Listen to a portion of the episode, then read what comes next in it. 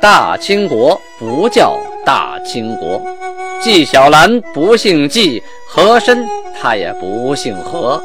孝庄绝对不能称呼自己是孝庄，叫声小主那是你信口开河。摆手绢的那都是妓女，绝对不是格格。要想了解真正的清朝历史，请听由俊贝勒播讲的《清通鉴》。听众朋友们，大家好。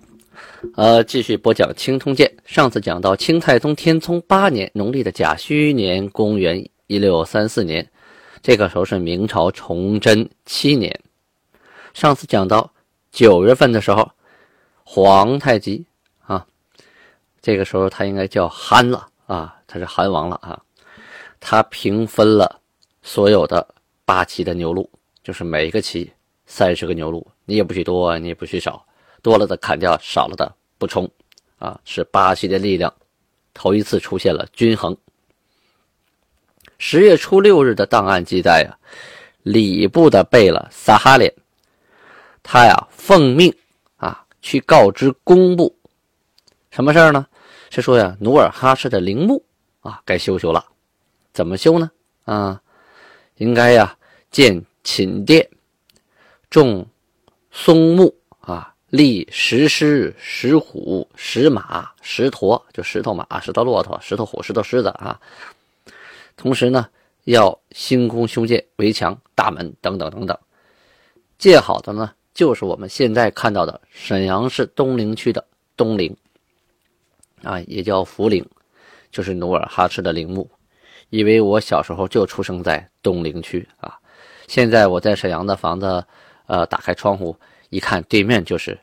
呃，东陵，中间隔一条浑河和鸟岛，什么建筑物都没有啊，一览无余。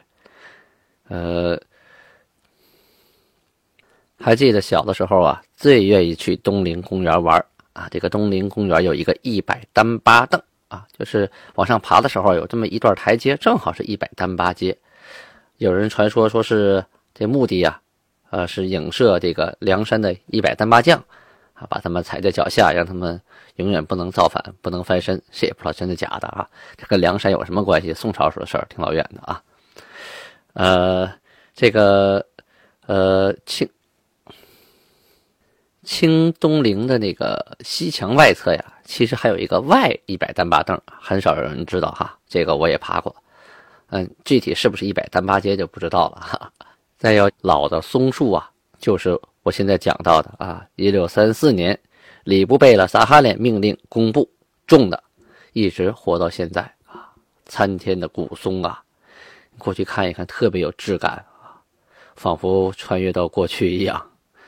在这里呢，顺便讲一下，这个有一句民间俗语叫“乌脊六兽”啊，我遇到过很多啊，网上解释还要写这个词写成。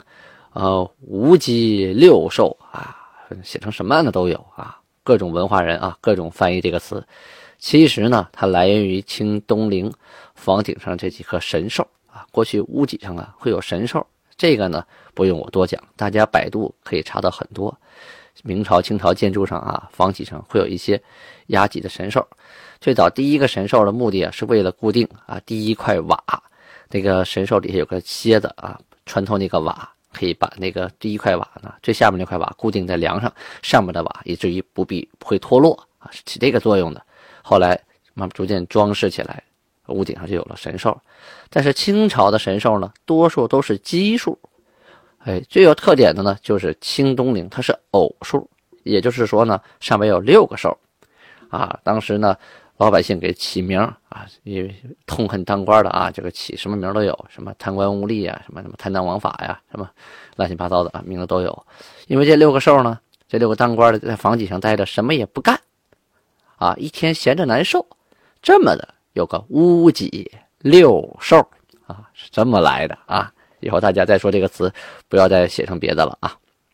最后呢，说一嘴，欢迎大家到我的故乡沈阳市。东陵区啊，到清东陵，就是现在的福陵，呃，世界文化遗产一共两陵，一共三陵之一了，还包括新宾的永陵啊，啊，去那看一看，感受一下厚重的历史文化。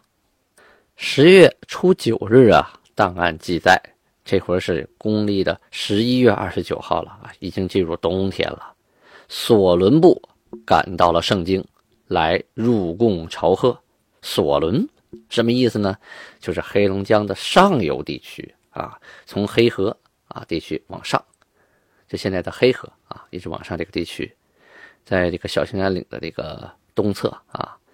索伦就是满语的索伦比，索伦比是什么意思呢？就是逆流而上，河的上游这么个意思，所以称他们为索伦部，就是黑龙江的上游这个地区啊，逆流而上这个地区。首先呢，在五月初一的时候，索伦部的头目巴尔达奇就带四十个人啊来朝贡，贡献了貂皮一千八百一十八张。啊后来呢，我赶上那个，呃，内蒙古那边有人叛乱，说去要攻打索伦部嘛，皇太极就命赶紧的命人告了，告诉他赶紧回家看家去吧，别被人打喽。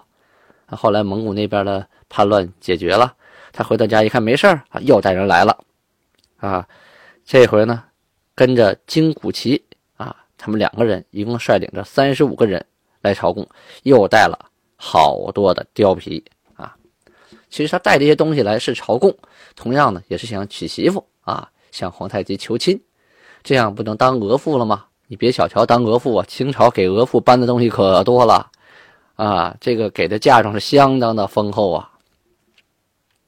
本身呢，皇太极这个人呢就十分的大方啊，谁来投投奔过来啊啊，他都赏东西，而且他也不缺东西啊，大家都给他供，他就互相的互通有无啊。在清朝的中后期啊，有这康雍乾时期都定了规矩，凡是东北周边的这些部落啊，都愿意娶这个朝中大臣呐、王爷呀，或者是这个呃呃公主啊，就是他不够级别娶不了公主啊，他够级别的，偶尔还能娶个公主什么的。一般呢，根据你的那个部落的大小啊，像库页岛，还有那个瓦尔喀地区，他们都进京啊。来朝贡，到北京城朝贡，然后呢，想娶个女人回去，而且带回一大堆嫁妆，而且是有数的啊。娶大臣的女儿赏多少，等多少东西啊？娶这个王爷的女儿赏多少多少东西？娶皇帝的女儿，那公主了，那赏多少多少东西？这些呢，在清朝档案上有明确的记载。嗯，我手里有一本这个三呃依兰县，当时是副都统衙门的档案啊。这本书是由童永功老老先生翻译的。上次我去他家说，他说这本书我都找不着了，你在哪找着的？我说我不知道，告诉你，我淘着了。上面都记录的非常清楚。那个时候一个额驸啊，能从北京城带回多少东西回去？当然了，每年啊，一年几次的进贡，这也是他们的义务，这不能差的。一年你该进貂皮多少啊？袍子皮多少啊？啊，能进多少这种人参呐、鹿茸啊？这也是固定的。同时呢，你也能得到颁赏的乌林。乌林呢，主要是，呃，绸缎呐，服装，还有衣服啊，这些东西，针头线脑啊，因为因为这些绸缎服装什么的，他们本身是不生产的，在库页岛地区他们是不织布的，过来过去是穿兽皮，夏天穿鱼皮，它是没有布料的，所以这些东西是很珍贵的。这些颁朝廷颁赏的乌林啊，也是每年都是通过伊兰伊兰县啊，就现在的伊兰县，过去叫伊兰副都统衙门。颁给那个下边各个部落的。好，咱们继续往下说。到十月二十二日，档案记载呀，皇太极做了一件啊比较重要的事情。什么事儿呢？给蒙古地区啊各个部落之间划归疆界。为什么要划归疆界呢？是让他们呢放牧的时候不至于去产生矛盾啊，有界限可循，不至于呢。因为我的牲口跑到你家吃草而产生矛盾啊！皇太极呀，首先派国舅阿什达尔汗，还有塔布囊达尔齐啊。这个塔布囊啊，它也是一个蒙古的一个称谓，相当于一个爵位吧啊？什么意思呢？叫蒙古有台吉，有塔布囊，这两个级别差不多。台吉呢，就是正支儿啊，呃，博尔济吉特氏啊。呃，成吉思汗他这一招下来的，皇子皇孙们称为台吉，然后这个塔布囊呢，他就是女婿啊，就相当于女真这边的这个额驸啊，说他是女婿啊，不博尔济吉特氏的女婿，他娶了成吉思汗的女儿啊，这个成吉思汗的后代啊，博尔济吉特家的女人，那这样他就可以成为塔布囊啊。所以塔这个人叫达雅齐，可不是说他这个人名叫塔布囊达雅齐，他是塔布囊达雅齐啊。这两个人，他本身就是蒙古地区的，所以皇太极呢经常派他们去蒙古地区办事。尤是尤其这个阿什达尔汗啊，咱们多次提到，他们到了外藩蒙古啊，就跟各个地区管事的蒙古贝勒叫在一起啊，看他们研究划分墓地啊。就是放牧之地啊，不是埋人那个墓地啊，这是放牧的地界啊。到了这个呃十月二十二日是今天啊，就命令管事的大小贝勒，就是蒙古地区所有的头头脑脑吧啊，大家得聚在一起，得开个碰头会啊。刚画完了疆界，得告诉大家都知道啊，在哪聚会呢？在朔温科尔啊，朔温科尔啊，这是个译过来的名字啊，蒙古的一个地方。规定，翁牛特与巴林这两个地方比邻啊，以呼拉虎和呼虎布里都这条线为界；巴林与镶蓝旗蒙古呢，以克里叶哈达和胡吉尔阿达克啊这条线为界。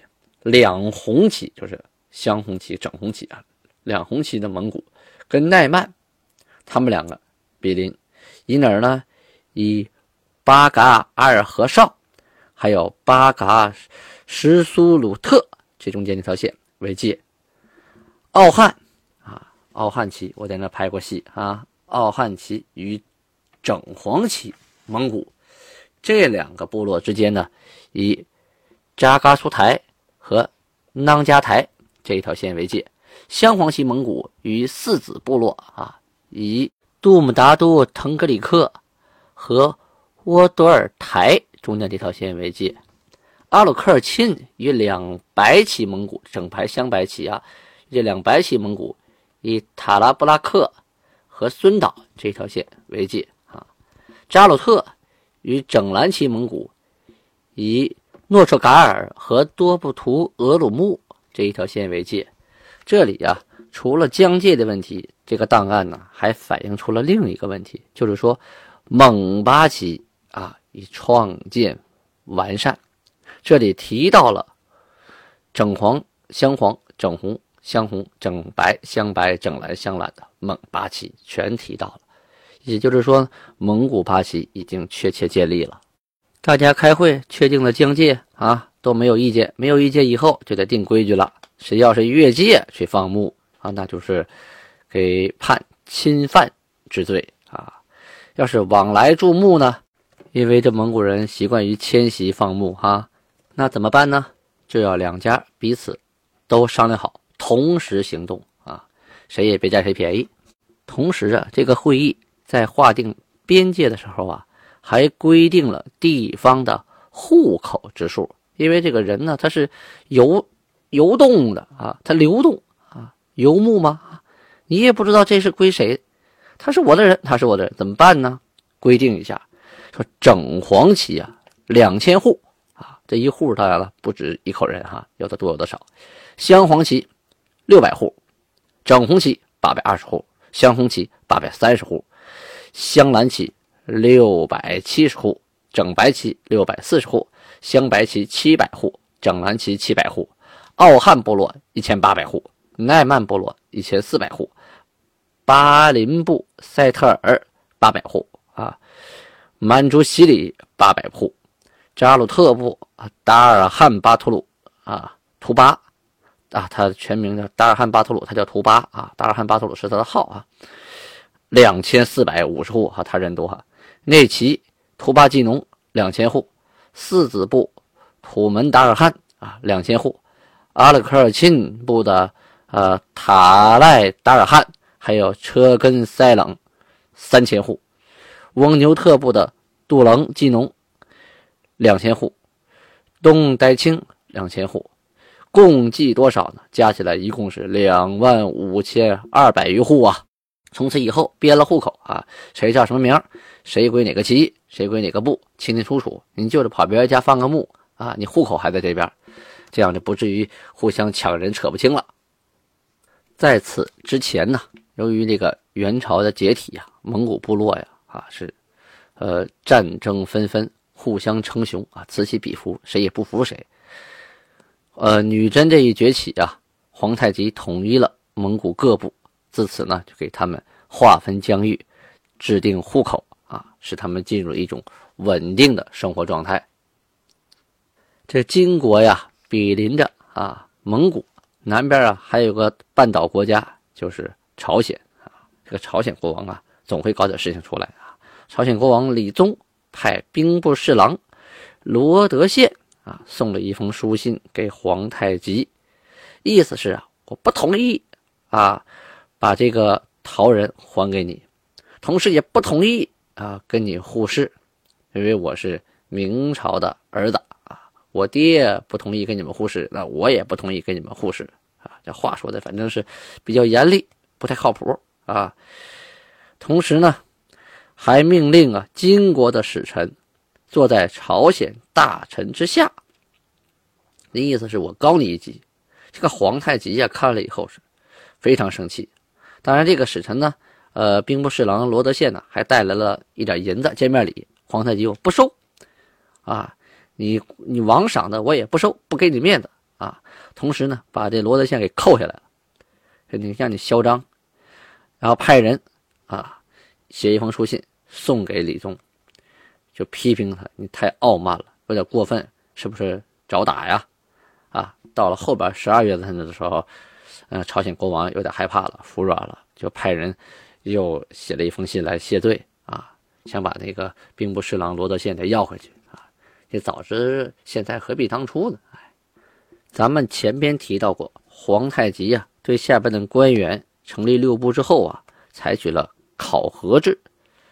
多长时间一考呢？三年一考啊，在十一月十三日的时候，就是一六三五年一月一日啊，是公历的元旦啊，开始考察各官，以六部的所有的官员啊，把他那个这三年的政绩全都交上来，一一评审啊，该升官的升官啊，该奖励的奖励，这该降职的呢也就降职啊，同时还考察这个。管辖汉民的各个官员，啊，谁对老百姓养得好啊，谁的户口在增多？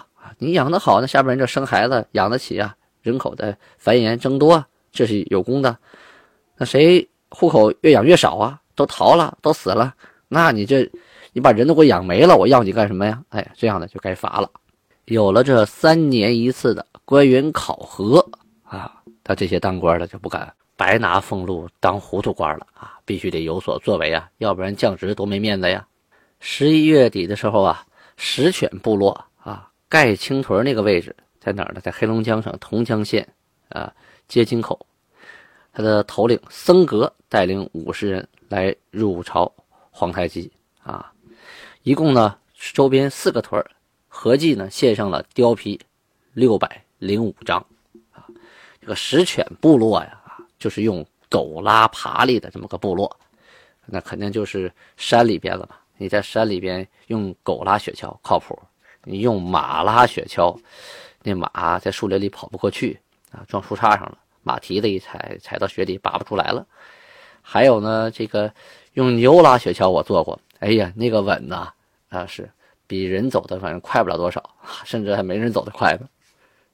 当然，这个狗拉雪橇，它不是一只狗啊，它是一群狗，而且有头领啊，管理的很好的，一声呼哨的狗都知道往哪跑，而且狗也记道啊，所以狗呢身子又矮，在树树丛里啊钻来钻去很方便。关于满族人养狗的这个神神话故事啊，传说呀很多啊，最有代表性的就是一部书叫《乌布西奔妈妈》，这是满族民间传统说部其中的一部书，大家可以在网上买得到。啊，有汉文版的“乌布西奔”的意思，翻译过来就是“乌摩西奔”，就是非常有本事的。妈妈呢，意思就是奶奶，就是对女人的尊称，意思是说一个非常有本事的女人。这里讲述的是一个老天爷派下来的哑女啊，而且还养着五百头啊战犬，打仗的时候派狗出去摇马蹄子，可厉害了啊！这个故事大家可以在网上买这本书看一看，《乌布西奔妈妈》啊，在满族传统的这个神话故事当中，啊，对天地万物、神仙鬼怪的理解，哎，和中原有所区别，不太一样啊。比如说天啊，日头和月亮是什么关系啊？星星和大海是什么关系啊？他们是一家人，是亲戚关系，什么样的亲戚呢？啊，你读了这本书就知道了。好，今天时间关系，我就讲到这里，咱们明天再见。各位朋友们，感谢大家的收听，感谢大家支持，感谢赞助，感谢留言啊！但是千万不要忘记了点订阅，就是打开青松键呢，这个界面上啊，左边有一个小五角星。右边两个字订阅，点完了它就变颜色了。下次再找呢，就在最底下我的里边，你就能找到你订阅的东西就好。找青铜剑就容易了。现在十五万人听青铜剑，可是订阅量不到三千，让我情何以堪呐！再次求您高抬贵指，点一下订阅键，安布拉巴尼哈。